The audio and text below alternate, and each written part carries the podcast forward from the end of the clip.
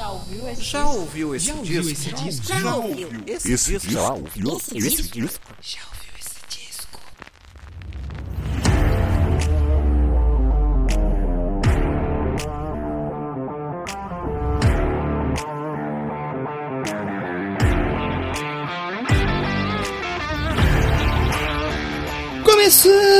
Mais uma edição do podcast Já Ouviu Esse Disco?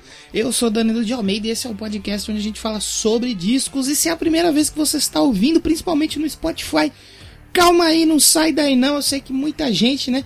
Público muito grande que chega para ouvir o podcast e sai ali nos primeiros 15, 20 segundos.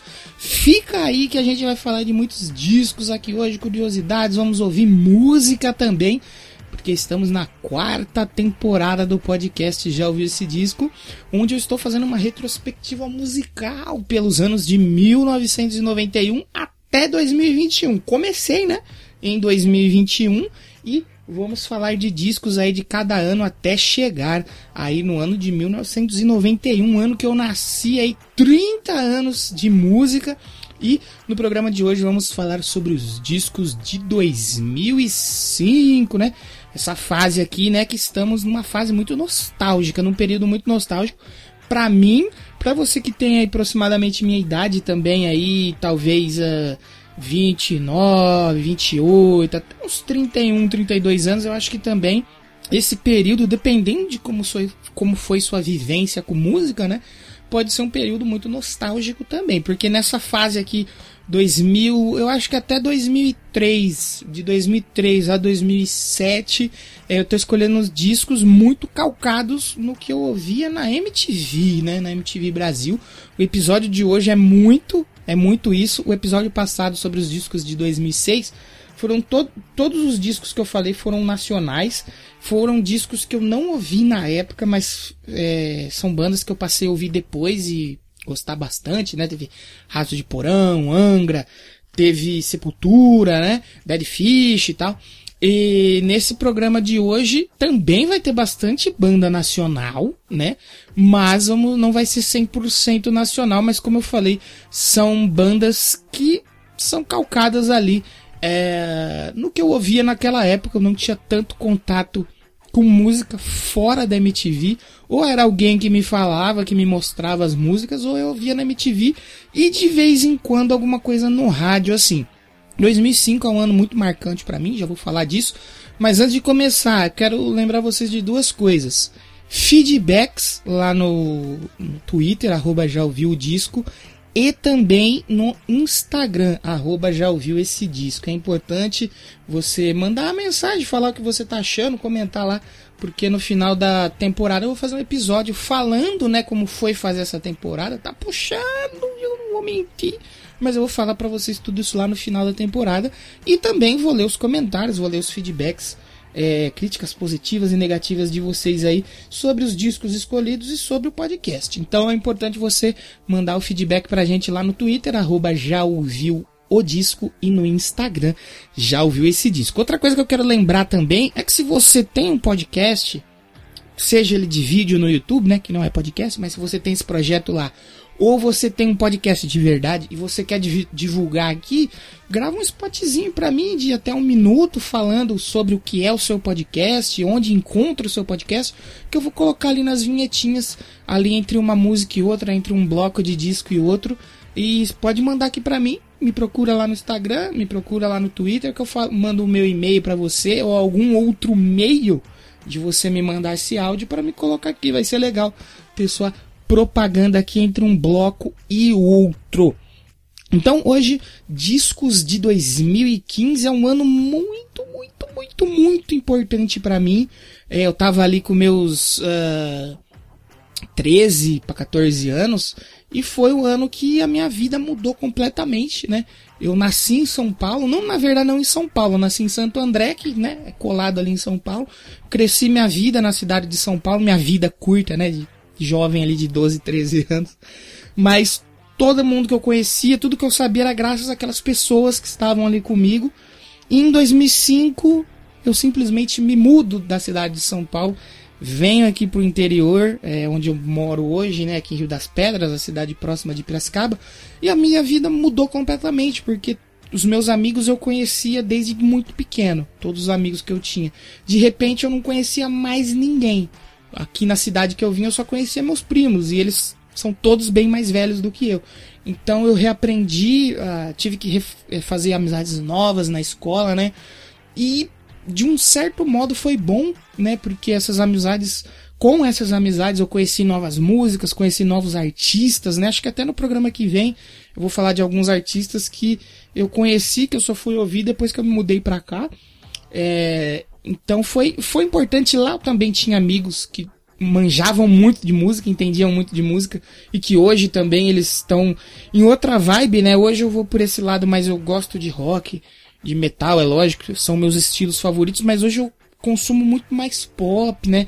Até estilos nacionais eu consumo muito mais graças a eu vim pra cá. Se eu estivesse lá com aqueles mesmos amigos, talvez eu seria um roqueirãozão, truzão, sabe? Daqueles mais, não, só escuto metal lá do B dos anos 70 e 80 tal. Então, fez bem nessa né, mudança para mim, porque abriu muito a minha visão pra música em geral, né? Coisa que lá eu talvez não tivesse tanto. E aqui também foram meus primeiros contatos com a internet, né? Que me abriu aí uma janela maravilhosa para conhecer um monte de coisa, né? E então marcou muito para mim o ano de 2005. É, algumas coisas que eu vou falar que eu ouvi na época, eu tive contato na época. Algumas eu fui ouvir pouca coisa, pouco tempo depois, o disco completo mesmo, acho que alguns que eu vou falar aqui talvez todos.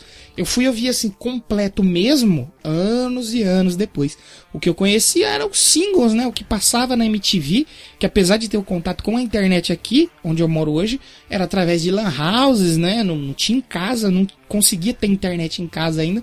Então o que eu consumia na minha casa era o que a MTV passava. Então, por isso que muito desses discos, né, que eu tô falando aqui, como eu disse, lá do período de talvez 2007 até 2003 ali, é muito baseado no que eu via na MTV e algumas coisas que eu vim a gostar depois. Ano de 2005 é o ano que o Slipknot lança aquele disco 9.0 Live, né? Foi o primeiro disco ao vivo deles.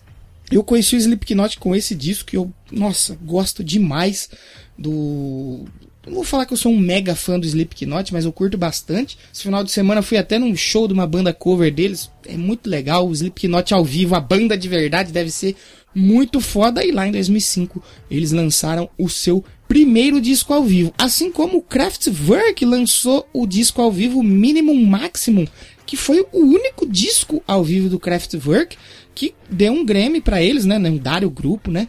E só em 2005 que eles foram lançar um disco ao vivo. Em 2005 teve também a reunião do Pink Floyd, né? Para tocar no Live 8, né? E no, no Grammy, né, que teve em 2005, a 47 edição do Grammy, o maior vencedor da noite foi o Rei Charles, aquele mesmo, Rei Charles. O último disco dele, né, o álbum Genius Love Company, é, rendeu para ele aí, se eu não me engano, foram cinco Grammys. E nessa mesma edição, a Britney, Britney Spears, venceu seu primeiro Grammy pela canção Toxic. O 2005 também marcou o, a saída da Tara Turner do Nightwish, né? Eles fizeram aquele show que foi lançado em DVD como com o título de End of an Era, que depois, no dia depois que eles gravaram esse show, ela foi demitida num dos maiores erros e uma das maiores injustiças da música pesada para mim é Tara Turner não estar no Nightwish.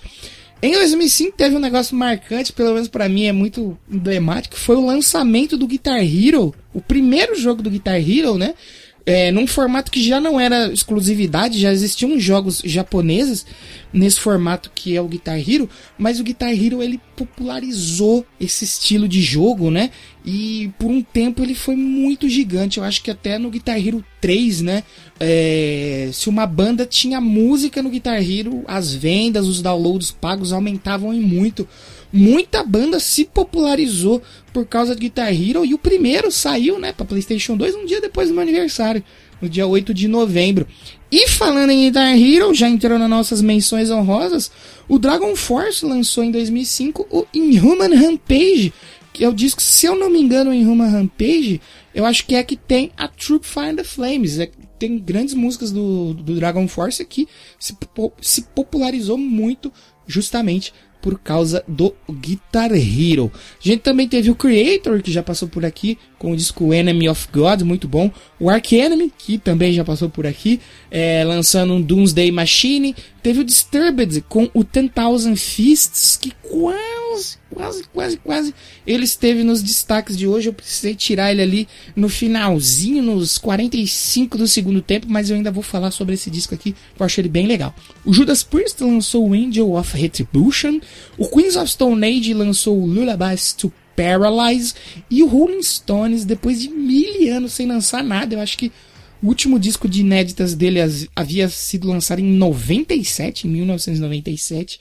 Eles lançaram o A Bigger Bang, que depois gerou aquela turnê que veio pro Brasil, foi um show gigantesco. O Foo Fighters, grandes Foo Fighters aí que logo vem pro Brasil também de novo, lançou In Your Honor. E o Gorira, que também já esteve aqui, assim como o Foo Fighters vai estar, é, eles lançaram o From Mars to Sirius. Outro ótimo disco do Gorira. Gorira só tem disco foda, né? Gorira é uma banda foda. O Korn, banda que eu gosto bastante, lançou See You on the Other Side e o Daft Punk, né, já entrando para esse lado mais eletrônico, pop, né? Aqui até um pouco presente no Korn, né, que faz ali o seu new metal, tem um pouco daquele lance da música eletrônica ali, o Daft Punk lançou o Human After All, que foi o primeiro álbum de inéditas dele desde 2001. Fazia um tempão que o Daft Punk não lançava nada e eles vão estar aqui futuramente. O Black Eyed Peas lançou o Monkey Business, tocou bastante também esse disco, e a Rihanna lançou o seu primeiro disco lá no longínquo ano de 2015, já fazem 17 anos, né? Ela lançou Music of the Sun e ela já estreou muito bem nas paradas de sucesso naquela época. A Mariah Carey, né? Falando em sucesso, Mariah Carey lançou The Emancipation of Mimi, que foi o disco mais vendido de 2005 nos Estados Unidos e o segundo mais vendido no mundo inteiro naquele ano. Quem também fez um sucesso absurdo em 2005 foi a Madonna com Confessions on a Dance Floor. Ela que vinha de uns discos bem mais ou menos. É, eu gosto muito dos primeiros discos da Madonna, acho que os três ou quatro primeiros eu acho muito legais. Aí depois para mim dá uma caída, depois tem um music ali que é interessante, mas ela vinha de discos não tão tão bacanas. E o Confessions on a Dance Floor é um descasso, eu considerei muito colocar ele aqui. Não vai estar nos destaques de hoje, mas futuramente farei um episódio para falar desse disco aqui, porque ele foi número 1 um em 40 países, né? Quando ele saiu, ele já foi número 1 um nas tabelas de 40 países simultaneamente. E ela desbancou ninguém nada, ninguém menos que os Beatles, né? Eles tinham um recorde do ano 2000 com aquele álbum Beatles 1, que tinha ficado em primeiro lugar em 36 países. E a Madonna quebrou esse recorde. Outra coisa dela que quebrou muito recorde esse ano foi o single Hang Up, que é bom demais também. E ele quebrou vários singles de charts e semanas em número 1 um nas paradas e tal. Foi muito grande esse disco da Madonna. E hoje, né, vamos falar de música brasileira, né, de bandas nacionais. Mas eu tenho uma banda aqui que ela é uma banda que estourou muito primeiro lá fora para depois ela ganhar força aqui dentro, mas é uma banda brasileira e que eu já conheci algumas coisinhas, mas eu fui ouvir o disco, né? Fazendo as minhas pesquisas ali para ver o que tinha em 2005. Fui fazer minhas pesquisas, vi o CD deles ali e falei, hum, vou dar uma ouvida. Conheço duas músicas só, vou dar uma ouvida. Eu achei um disco muito legal. Agora nos nossos destaques, vamos de Cansei de Ser Sexy.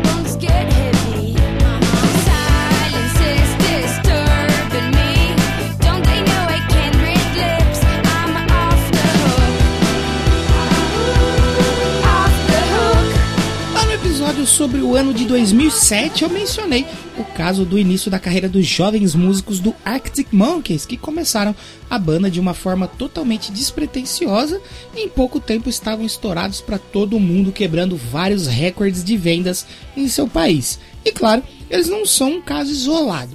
E hoje eu trago aqui outra banda que foram de músicos totalmente amadores a banda com carreira internacional em muito pouco tempo.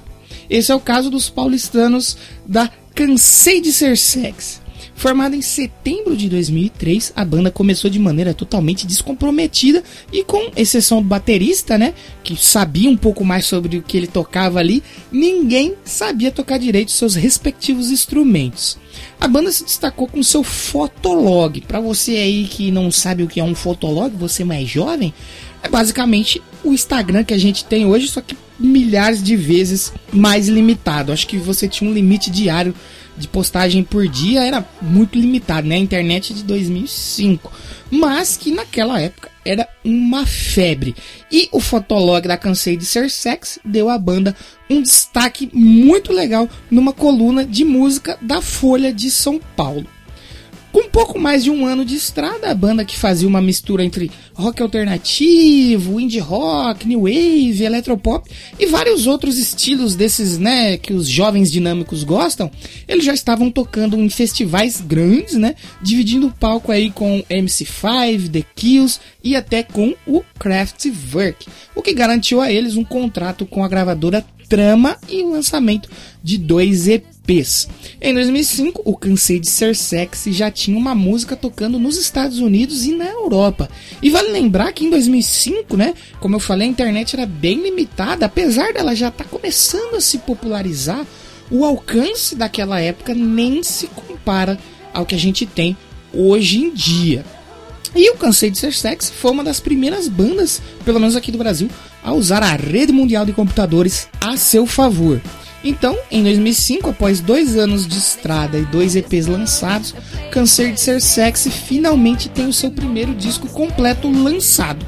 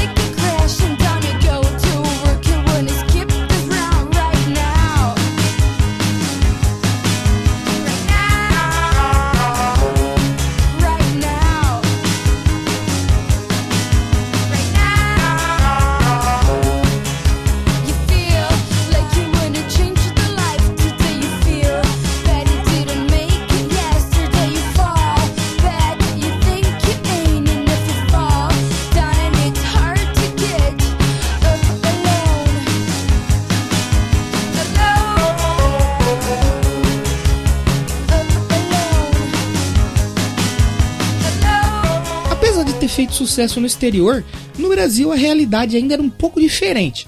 Vale mencionar que talvez o CSS, é carinhosamente chamado né, pelo público, era uma banda à frente do seu tempo. Eu tenho certeza que essa sonoridade que eles faziam lá em 2005, é, se fosse feita hoje, eles teriam feito um sucesso muito maior, porque naquela época talvez esse som que eles faziam não era tão, não era tão acessível e tão popular como hoje em dia é muito mais fácil você ouvir e assimilar essa sonoridade. Tanto que quando o álbum foi lançado por aqui, não fez tanto sucesso, alcançando apenas a posição 18 na tabela da Associação Brasileira dos Produtores de Disco. Assim como a banda acabou também ganhando um monte de gente que não gostava deles. É aquela velha história, né? O novo incomodando o velho já estabelecido. Talvez o estilo diferentão da vocalista Louisa Love Fox que influenciou um monte de outras jovens que queriam ser descoladas como ela, deve ter incomodado um pouco, né, a galera mais velha, e o Cansei de Ser Sexy também acabou se beneficiando da internet, como eu já falei, e desses haters aí, né, aquele velho ditado, falem bem ou falem mal, mas falem de mim. O álbum leva o mesmo nome da banda e é lançado em 9 de outubro pela gravadora Trama. E tem a produção do próprio músico da banda, o baterista Adriano Sintra, que como eu falei, era o único que tinha uma noção ali no início do que ele estava fazendo, né? O disco rendeu três singles: Beze, que já era conhecida pelo público por fazer parte dos dois primeiros EPs da banda, e Super Afim, que ganhou notoriedade em pouco tempo, entrando aí para a posição 45 na antiga Hot 100 do Brasil e virou uma das queridinhas dos fãs da banda. E também como single saiu uma das minhas favoritas do disco, Let's Make Love and Listen to Death From Above, que não performou tão bem quanto as outras duas, mas que é muito boa. E a gente vai ouvir um pouquinho dessa música agora, porque é uma das primeiras lembranças que eu tenho do Cansei de Ser Sexy, e eu tenho muito claro assim a lembrança de ver o clipe tocar na MTV, e eu fiquei perdidinho. Eu pensava, peraí, a banda tá cantando em inglês, mas o nome da banda é português. E o clipe é gravado em São Paulo. Eles são gringos? Eles são brasileiros? O que, que é isso? Eu era muito inocente, né? 12, 13 anos mas essa música eu não lembrava da música, aí eu fui eu ouvi ela no disco e aí quando eu fui ver o clipe essa lembrança veio à tona assim e a gente vai escutar Let's Make Love and Listen to Death from Above e eu já volto, não sai daí.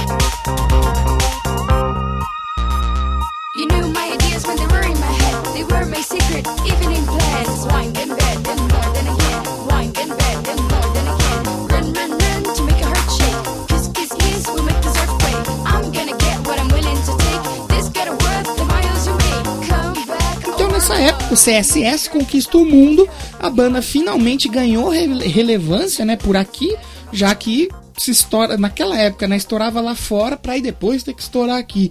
Uh, o single Super Afim, que eu falei que ficou muito querida entre os fãs da banda, passou a integrar a trilha sonora do Big Brother Brasil 6, isso mesmo. A canção Meeting Paris Hilton entrou para a trilha sonora de um reality show que se chamava The Simple Life. Esse reality show ele era estrelado simplesmente pela própria Paris Hilton. Olha que foda. A música Computer Hit foi incluída na trilha sonora do pacote de expansão Vida Noturna do jogo The Sims 2. Olha só que doideira. E mais tarde teve mais duas músicas que eu gosto muito desse disco, a Alala e a Off the Hook, entrando para a trilha sonora do jogo Forza Motorsport. Absurdo, né? E assim, a banda ganhou projeção mundial logo no seu álbum de estreia, o que rendeu um contrato com a gravadora Sub Pop, sim, aquela mesmo do Soundgarden e do Nirvana. Assim, a banda lança em 2006 uma versão internacional desse disco de estreia, eles mudam apenas algumas faixas ali que são cantadas todas em português. Eles colocaram algumas canções cantadas em inglês, mas não muda muita coisa. Mas é um disco lançado, né, para todo mundo pela Sub Pop e rendeu para eles aí ótimas posições em charts na Irlanda, no Reino Unido, no Canadá e nos Estados Unidos. Em outubro de 2007, um jovem estudante americano criou um comercial amador que mostrava né, o iPod Touch, que naquela época era um negócio totalmente assim inovador, né? O iPod, uau, que é da, da Apple, né? Ele fez um comercial usando a canção Music is My Hot Hot Sex, tocando de fundo. Como a música combinava muito com o produto, a Apple se interessou e decidiu veicular o anúncio em algumas emissoras de televisão lá dos Estados Unidos.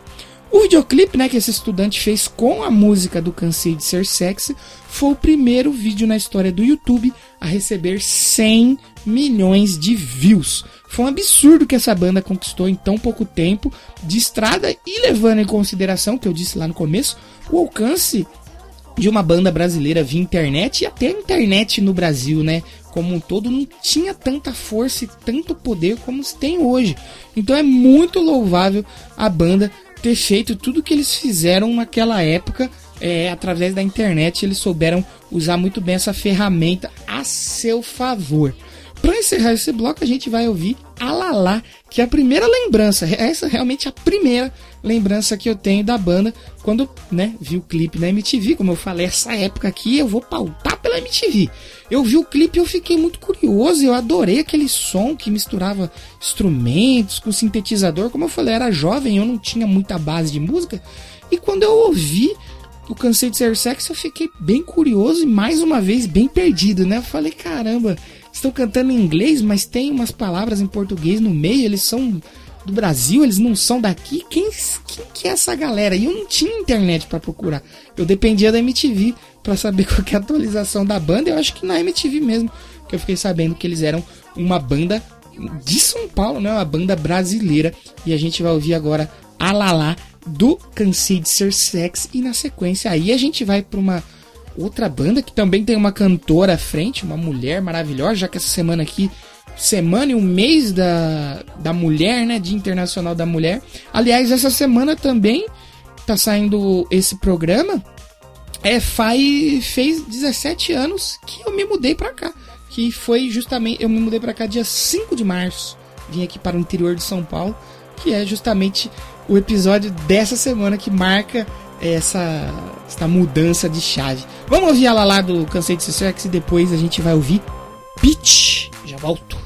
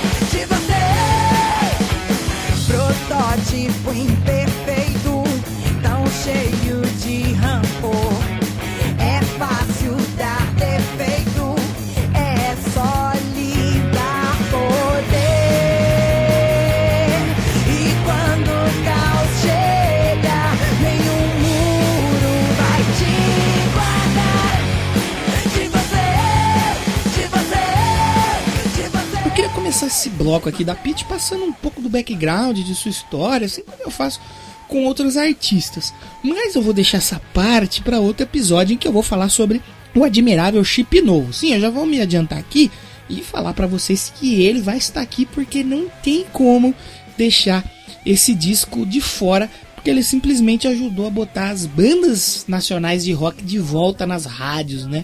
Foi um sucesso gigantesco, mas isso aí é papo lá pro outro episódio quando eu for falar do admirável Chip Novo. Hoje eu vou falar do Anacrônico, o segundo disco da Pete, qual todo mundo esperava para ver se ela realmente era boa, né? Que aquele sucesso do primeiro disco era merecido ou ela apenas tinha dado sorte de principiante. Afinal, durante a história da música, muita gente sofreu com a maldição do segundo disco. Mas no caso da Pete, a história foi completamente diferente. E dois anos depois de sua carreira explodir para todo o Brasil, veio a confirmação que ela não tinha apenas dado sorte e que não era artista de um disco só. A Pete já era artista presente na cena underground e já fazia muita coisa antes de ficar conhecida pelo admirável Chip Novo de 2003. Então, quando ela foi se preparar para fazer o segundo disco, além dessa experiência de estrada que ela já tinha, ela também já contava com poemas, ideias e outras composições em sua bagagem que não foram usadas no primeiro disco, o que facilitou demais fazer o anacrônico, ao invés dela ficar com aquela pressão sobre as costas para mostrar se ela realmente merecia aquele sucesso todo. Além disso, no começo do ano houve uma mudança na banda. O guitarrista Peu Souza é substituído por Martim Mendonça, que também tem importante papel na sonoridade desse álbum. Para esse trabalho, a Pete se envolveu ainda mais na concepção do disco, compondo sozinha todas as canções do álbum e atuando mais ativamente como instrumentista, onde ela tocou piano e violão em algumas faixas aqui do disco. Então, em 21 de agosto de 2005, é lançado o álbum Anacrônico,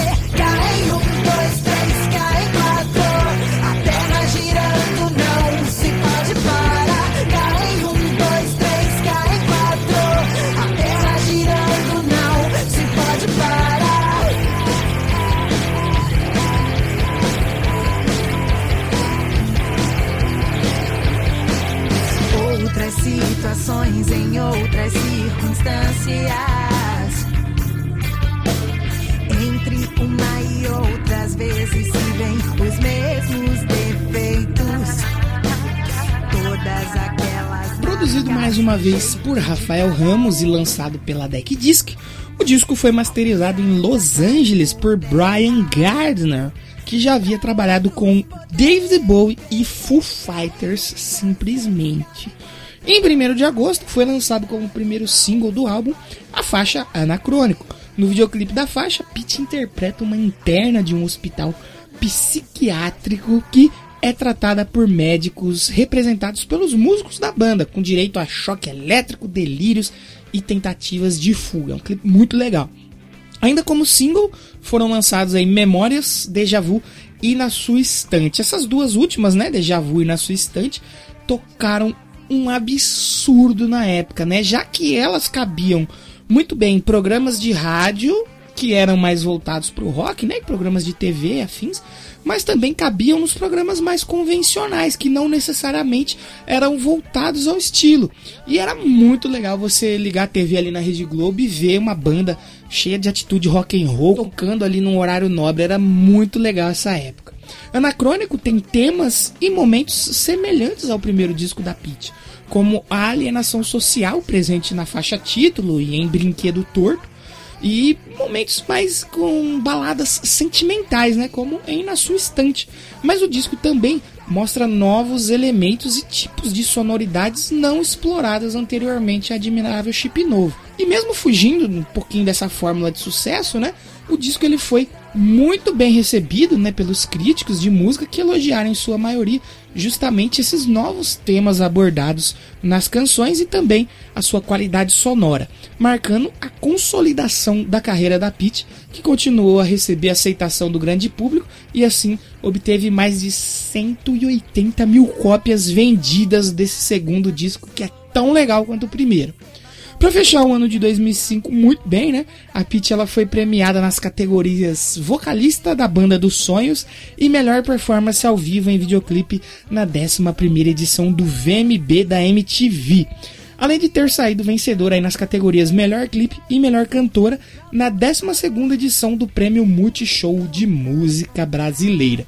Em 2020, a Pitty lançou uma versão do Anacrônico nas plataformas de streaming que conta com uma demo da canção Deja Vu e duas canções inéditas. A música Seu Mestre Mandou e O Muro, que os fãs já conheciam ali de algumas demos que rolavam na internet. Para terminar esse bloco da Pitty, a gente vai ouvir Memórias, uma das grandes músicas desse disco. Aí adoro essa música, já toquei essa música, é muito legal. E depois de Pitty, a gente vai falar de mais banda nacional, banda que a molecada adorava e tem muita gente que gosta até hoje. CPM 22 na sequência depois de Pitty e eu já volto.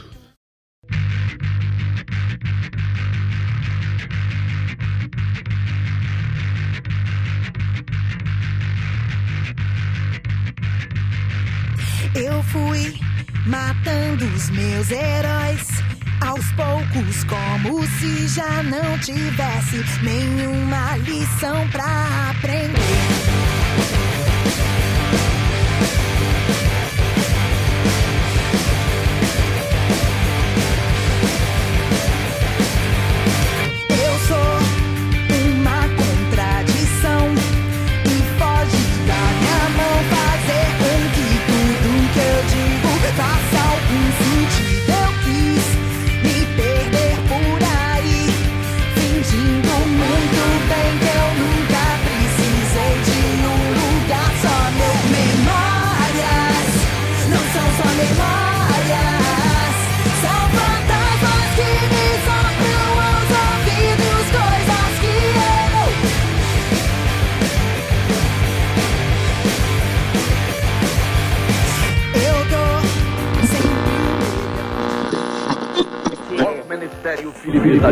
Aí, é toca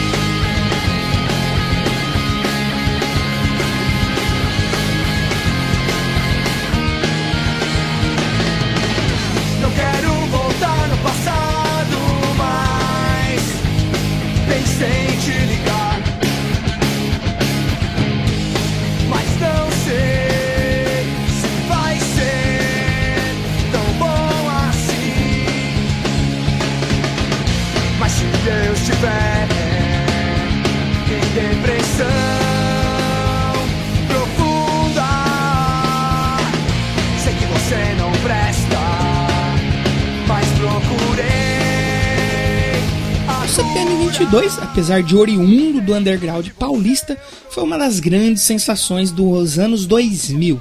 E não foi por menos. Seus discos eram recheados de hits, e os três primeiros álbuns venderam centenas de milhares de cópias. O primeiro disco, por uma grande gravadora, foi o álbum auto-intitulado de 2001. Teve hits aí como Regina Let's Go e O Mundo dá Voltas, que já eram conhecidas aí de quem havia ouvido o disco a alguns quilômetros de lugar nenhum, que foi o álbum que a banda havia lançado um ano antes. Além dessas duas, ainda tinha Tarde de Outubro e Anteontem. O disco simplesmente vendeu mais de 120 mil cópias e rendeu um disco de ouro à banda que a essa altura já havia furado a bolha do underground. Na sequência, já em 2002, a banda lança um disco maior ainda, o Chegou a Hora de Recomeçar, cheio de hits que conquistaram o Brasil, como Desconfio, Dias Atrás, Não Sei Viver Sem Ter Você e Ontem. Faixas que levaram a banda do underground a tocar nas rádios de todo o país e deram mais um disco de ouro para o CPM. Se não fosse o bastante, eles ainda tinham lenha para queimar em mais um álbum que não só manteve o ótimo nível da banda, como mostrou também um amadurecimento. E é desse disco que eu falo hoje aqui, o Felicidade Instantânea de 2005.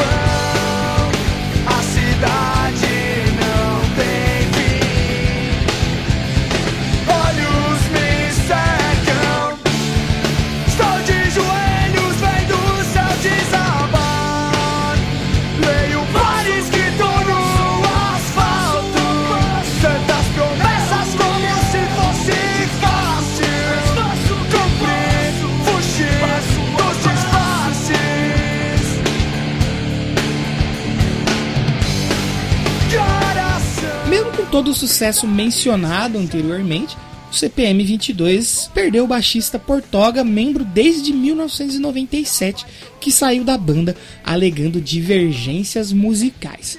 Mas isso serviu para que o Badawi, vocalista, o Oli, guitarrista, o Luciano, guitarrista também, e o Ricardo Japinha, baterista, entrassem ainda mais unidos em estúdio, resultando num disco mais maduro e diversificado do CPM 22.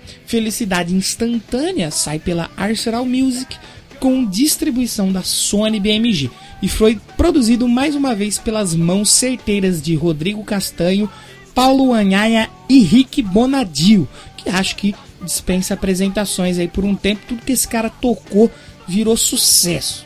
O álbum arremessa a banda em direção ao sucesso ainda maior do que já conquistado. As letras são melhores e as melodias, marca tradicional da banda, estão ainda mais caprichadas. Um bom exemplo disso é o primeiro single do disco, Um Minuto para o Fim do Mundo. Uma canção difícil até de comentar, tal a sua grandiosidade e apelo emocional. E que, com a ajuda de um excelente videoclipe dirigido por Johnny Araújo, que passava na MTV o dia inteiro, pôde aí ser considerada facilmente como a música do ano em 2005. Sim, jovens, a gente já teve uma música de rock sendo considerado como uma das mais tocadas e mais queridas do país em um ano. Bons tempos, esses que não vão voltar tão cedo. E claro que a gente vai ouvir um pouquinho de Um Minuto para o Fim do Mundo no Sobe o Som, eu já.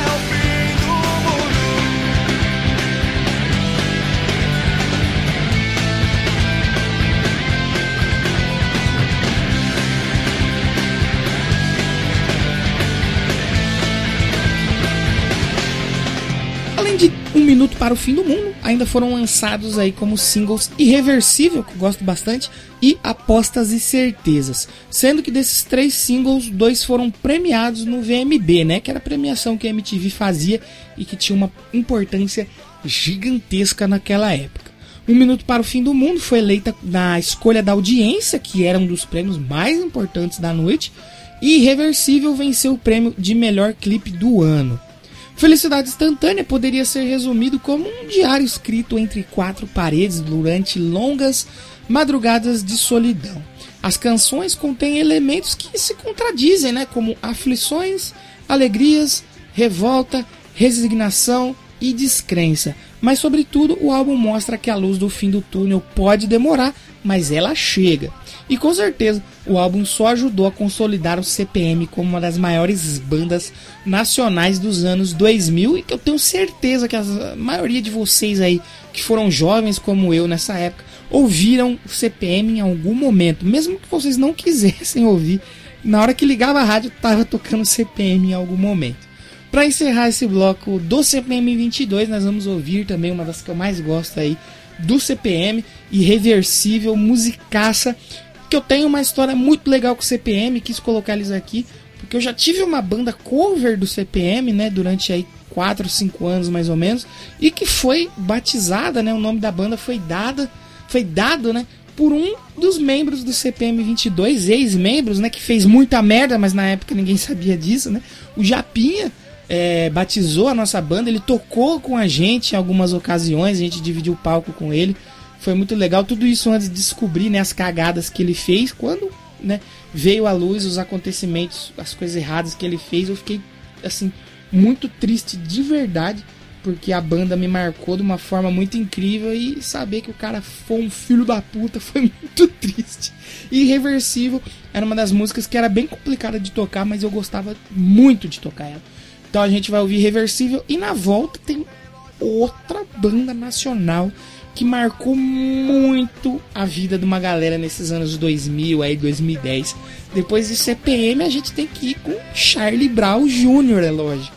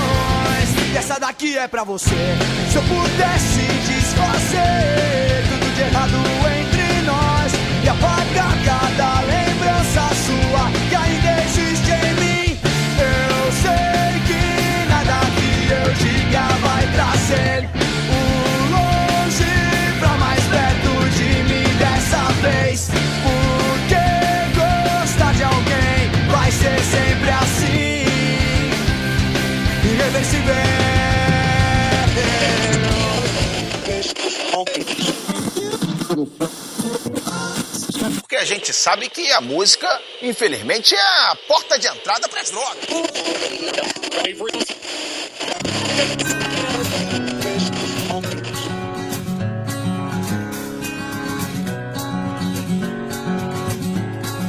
Minha mente nem sempre tão lúcida, fértil me deu a voz. Minha mente nem sempre tão lúcida fez ela se afastar, mas ela vai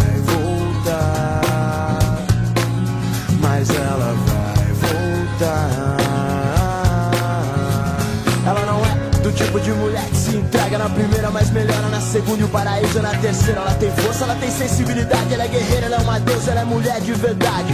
Ela é daquelas que tu gosta na primeira, se apaixona na segunda e perde a linha na terceira. Ela é discreta e cultua bons livros e ama os animais, tá ligado? Eu sou o bicho. Minha mente nem sempre tão lúcida, fértil me deu a voz. Minha mente nem sempre tão lúcida fez ela se afastar, mas ela vai voltar. Mas ela vai voltar. 2005 não foi um ano nada fácil para o Charlie Brown Jr. Os membros já não vinham mais se dando tão bem e os caminhos do grupo pareciam tortuosos demais, mesmo já consolidados como uma das grandes bandas de rock do nosso país. Chorão ele vinha dando declarações durante os shows e entrevistas que pareciam indicar um possível fim da banda. E para reforçar ainda mais esse rumor, Charlie Brown Jr. entra em férias no começo de 2005. E mesmo confirmando que a banda não ia acabar e que tudo não passava de fofoca, em 15 de abril, Chorão foi surpreendido com o anúncio que todos os outros músicos da banda estavam deixando o grupo, alegando divergências contratuais. Em nota no site oficial da banda, no dia 13 de maio daquele ano, o guitarrista Marcão, o baixista Champignon e o baterista Renato Pelado disseram estar saindo por divergências de ideias profissionais. Então, depois de declarações polêmicas dos mais novos ex-membros da banda na mídia, principalmente do Champignon, né? Parecia que realmente, depois de mais de 10 anos de estrada, Charlie Brown Jr. estaria chegando ao seu fim. Mas o Chorão ainda não estava pronto para parar, e como ele mesmo disse, a banda só acabaria quando ele anunciasse isso oficialmente. Então ele juntou uma nova formação e lançou o sétimo disco de inéditas do Charlie Brown Jr., o álbum Imunidade Musical.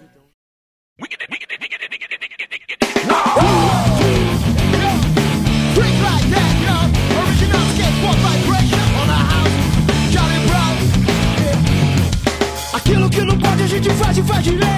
É. Aquilo que não pode a gente faz muito bem feito. Daquele jeito. Lutei, me libertei, venci, ganhei respeito. Mesmo com o zoião e com todo preconceito. Veneno impregnou no estilo internacional. Vagabundo que pichava, agora tudo passa mal. Peso da batida do errado que deu certo. Esse é o peso da batida do errado que deu certo.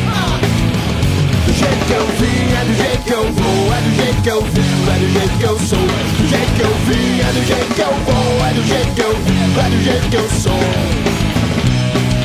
Peso da batida do errado que deu certo.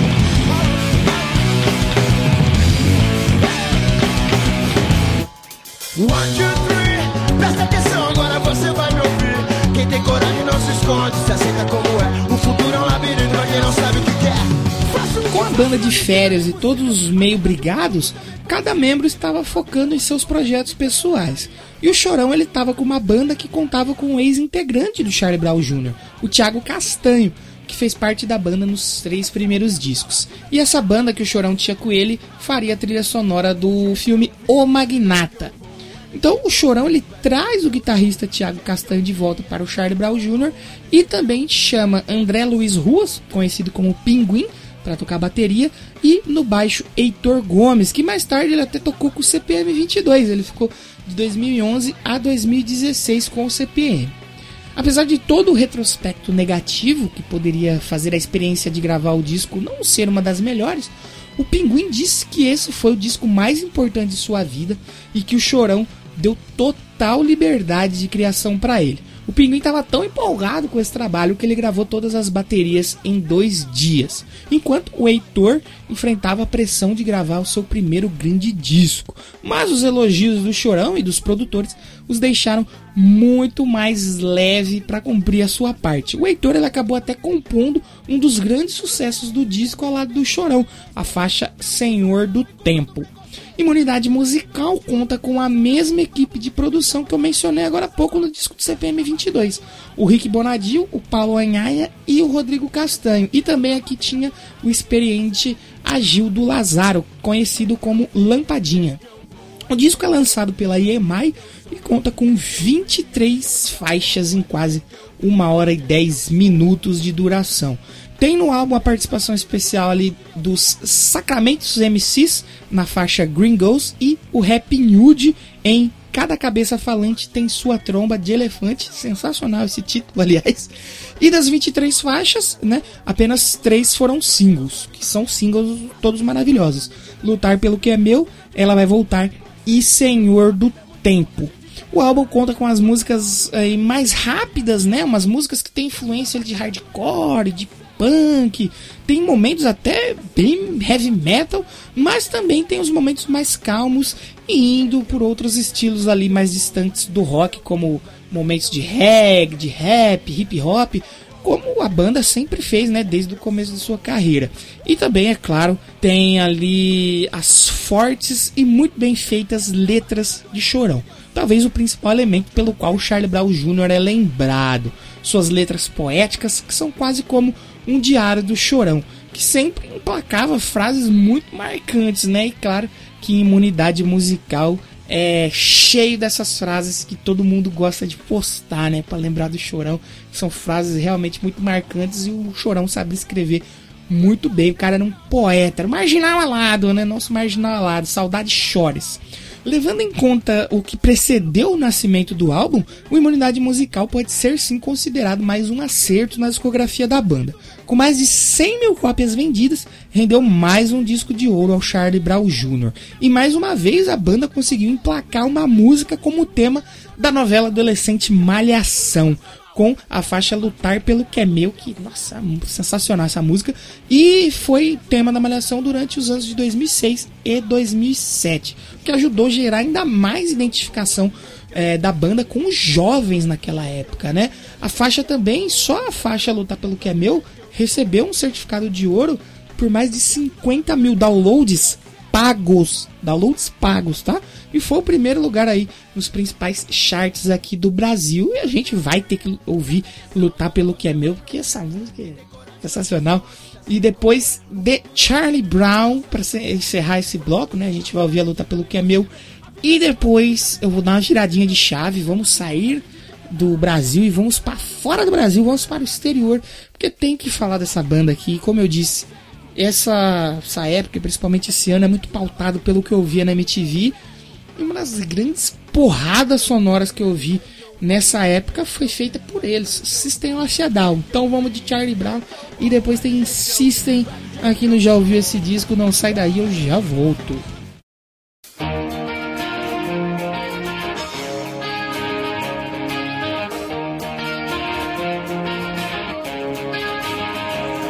Gente passa a entender melhor a vida. Quando encontra o verdadeiro amor, cada escolha uma renúncia, isso é a vida. Estou lutando pra me recompor. De qualquer jeito, seu sorriso vai ser meu raio de sol. De qualquer jeito, seu sorriso vai ser meu raio de sol. O melhor presente Deus me deu. Vida me ensinou a lutar pelo que é meu. O melhor presente Deus me deu. Vida me ensinou a lutar pelo que é meu. Então deixa eu te beijar até você sentir vontade de tirar a roupa. Deixa acompanhar esse instinto de aventura de menina solta. Deixa minha estrela orbitar e brilhar no céu da sua boca. Deixa eu te mostrar que a vida pode ser melhor mesmo sendo tão louca. De qualquer jeito, seu sorriso vai ser meu raio de sol. De qualquer jeito, seu sorriso vai ser meu raio de sol. Melhor presente Deus me deu. A vida me ensinou a lutar pelo que é meu. O melhor presente Deus me deu. A vida me ensinou a lutar pelo que é meu.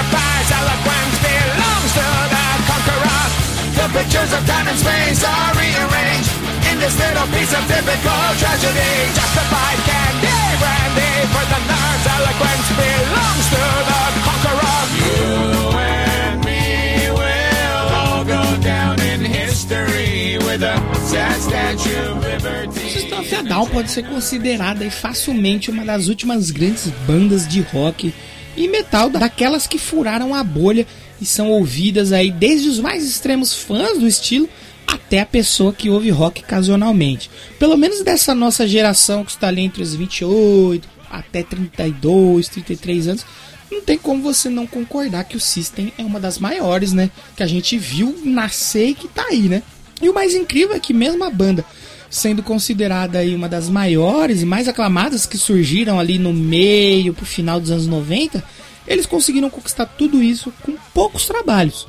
O System of a Down tem início lá em 94 e o seu primeiro disco é só de 1998 e foram apenas cinco discos lançados, sendo que a banda teve apenas um hiato aí que durou do final de 2006 até o ano de 2010. O que prova que se a banda é talentosa e diferente, não precisa de um volume grande de trabalhos e várias turnês aí para se perpetuar entre os maiores nomes do estilo. E o disco que eu falo hoje é um caso bem peculiar de lançamento, né? Mas que com certeza foi uma coisa que só poderia ser pensada por mentes fora da caixinha, como são a dos membros do System of a Down. Hoje eu falo do disco que é duplo, mas que não é duplo, o Mesmerize de 2005.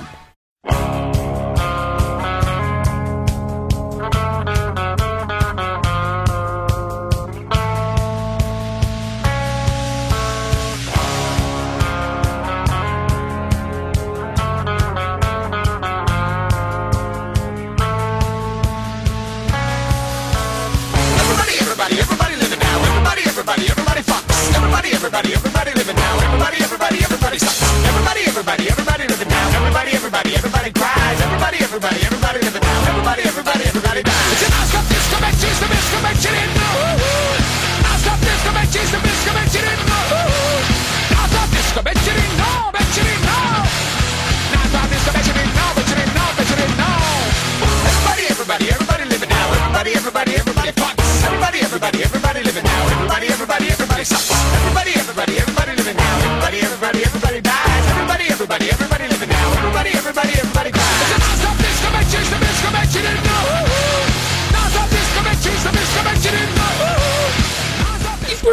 por que, o disco é duplo, mas não é duplo? Calma, se você não conhece um pouco da história da banda, eu vou explicar pra vocês. O disco que é produzido pelo renomado Rick Rubin e pelo guitarrista da banda, o Darren Malakian, ele é lançado em 17 de maio, sendo a primeira parte de um álbum duplo. Só que ele não foi anunciado, né? Ah, Mesmerize, parte 1, depois Mesmerize, parte 2. Não, primeiro ele foi lançado, né? Como Mesmerize, e a outra parte ela só veio ser lançada em novembro, que é o disco Hypnotize. E os dois álbuns eles se completam, tanto em suas artes, é, que cada encarte juntos ali formam uma arte só, com artes feitas pelo Vartan Malakian, que é o pai do Daron, como também eles se completam nas músicas né, de abertura e encerramento de cada álbum. Soldier Side, a intro de Mesmerize, é justamente o final da Soldier Side, faixa que encerra o Hypnotize, que só foi lançado meses depois, criando ali uma espécie de looping entre os discos. Até se você procurar no YouTube, você consegue ouvir o Hypnotize primeiro emendando no Mesmerize. Foi um projeto arrojado e arriscado, mas que acabou dando muito certo e elevou o System of a Down para outro patamar aí entre as grandes bandas de rock. Quem fez isso também em 2005, se eu não me engano, foi a Shakira. Ela lançou o Oral Fixation e o Fixation Oral, só que um era cantado em espanhol e o outro era cantado em inglês, né? Foram duas partes ali de um, vamos dizer, um mesmo disco. Mas as músicas, se eu não me engano, eram as mesmas, só que em línguas diferentes. O System fez dois discos com mais de 20 músicas, um emendando no outro. Isso foi muito legal e deu muito certo. Mesmerize ele teve apenas dois singles, Question, que foi lançada em 2 de julho de 2005, e aquela que talvez é uma das grandes músicas da banda, BYOB, né, onde eles falam aí sobre a ligação entre grandes corporações e o financiamento de guerras e mentiras que o governo, principalmente o governo dos Estados Unidos e que o ex-presidente Bush usavam para alimentar e estimular a população a se alistar no exército e lutarem as suas guerras. Assim como diversas outras canções onde eles criticavam guerra e falavam abertamente sobre política, mas que, pasmem, muita gente só foi descobrir que o System fala de política pouco tempo atrás. E até eles tentaram cancelar a banda, né? Sim, isso aconteceu. Teve gente falando que, lá, os caras falam de política, meu. Assim como aconteceu também com o Rage Against the Machine. Que a galera ouvia, batia a cabeça, mas não fazia ideia do que estavam falando, pelo visto. BYOB foi um hit que atingiu todo mundo e tocava direto. Você ligava a TV, tava tocando BYOB, você ligava o rádio, tava tocando BYOB. E que bom, né, que a gente teve uma época que o rock tava em alta, porque dificilmente isso vai voltar. A canção foi responsável pela posição mais alta do System of a Down na Billboard Hot 100 até aquela época. Nos Estados Unidos, BYOB foi certificada com platina por um milhão de cópias vendidas. E claro que a gente vai ter que ouvir ela agora, essa pedrada, essa musicaça do System of a Down, um dos grandes clássicos da banda aí. Eu já volto.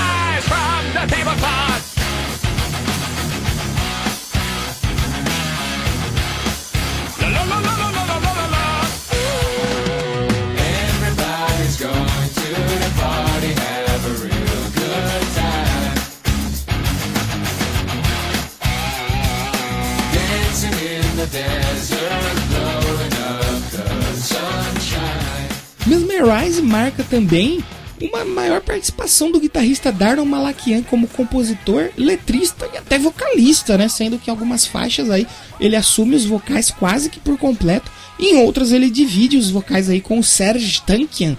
Mais tarde foi revelado que o Serge ele estava quase saindo da banda nessa época aí, por causa de diferenças criativas e também por causa da parte financeira. Ele quase nem chegou a gravar esse disco, ele nem queria gravar o disco, mas ainda bem que ele, que ele fez o trabalho e fez disco maravilhoso. O Mesmerize ele foi aclamado pela crítica. No Metacritic ele marcou 85 pontos, né, baseado em 19 avaliações profissionais, né, indicando uma aclamação universal. E na AllMusic ele recebeu 4 estrelas e meia. O álbum estreou no número 1 dos charts de pelo menos aí 12 países, incluindo, né, o charts da Billboard Hot 200 com 453 mil cópias vendidas. E desde então foi certificado com platina pela Associação Americana da Indústria de Gravação. O Hits BYOB, né, que a gente ouviu um pouquinho aí, ganhou o Grammy Award de 2006 por melhor performance de hard rock. Mais tarde, com o lançamento do Hypnotize, né, que é a segunda parte do disco, é, eles foram direto para a primeira posição de novo e assim o System of a Down se juntou a um seleto grupo de bandas que conseguiram no mesmo ano emplacar dois álbuns na primeira posição das paradas americanas. E esse grupo conta simplesmente com o Guns N' Roses, né, grande banda, fodida aí dos anos 90, 2000, e com os Beatles, é isso mesmo. E isso, claro que ajudou a cravar o nome do System of a Down como uma das maiores bandas aí da nossa geração e, claro, da história. Felizmente, o Mesmerize e o Hypnotize de 2005 foram os últimos álbuns de inéditas da banda e os fãs tiveram que esperar até 2020, sim, 15 anos esperando para ouvir músicas novas do System, quando eles lançaram a Protect the Land e a Genocidal Humanoids, que são musicaças também. Tomara que venha um disco do System por aí, logo que a gente tá esperando há muito tempo, né? E os caras são foda. E a gente precisa de um disco novo do System muito, muito em breve. E eu espero que venha. Pra terminar o episódio de hoje, a gente vai ouvir Cigarro, né? Daria pra escolher qualquer música desse disco aqui, porque todas as músicas são muito legais. Esse disco ele é muito foda, ele é maravilhoso. Se você nunca ouviu ele inteiro, vai ouvir. E o System, o que eles fazem aqui é simplesmente sensacional. A gente volta semana que vem para os discos de 2004. Vamos continuar nessa nostalgia da MTV aí. Vai ter mais banda brasileira, vai ter banda gringa, vai ter hardcore, vai ter rock and roll, vai ter pop punk, vai ter um negócio meio gótico aqui. É isso mesmo? Diziam que era gótico. Eu não sei se era porque na época eu não era gótico e eu não conhecia pouco. Mas aí a gente vai descobrir se era gótico ou não no episódio da semana que vem sobre os discos de 2004. Vamos de Cigarro do System of a Down para terminar. Não se esqueçam de seguir. Já ouviu esse disco, né? Arroba já ouviu esse disco no Instagram e no Twitter. Arroba já ouviu o disco. Espero que vocês sigam lá, comentem. Todo mundo que tá chegando, aí tanto no Twitter quanto no Instagram, estão ouvindo. Muito obrigado se você ouviu até aqui. Você é maravilhoso. Um beijo na sua alma. E vamos de cigarro. E se você está aqui até agora, fica depois da música, escuta aí os créditos que foram feitos pela minha ami, amicíssima, e amicíssima e ouvinte Lady Sif. Dá moral para ela, né? escuta os créditos finais lá com ela. E semana que vem eu tô de volta. Muito obrigado e tchau!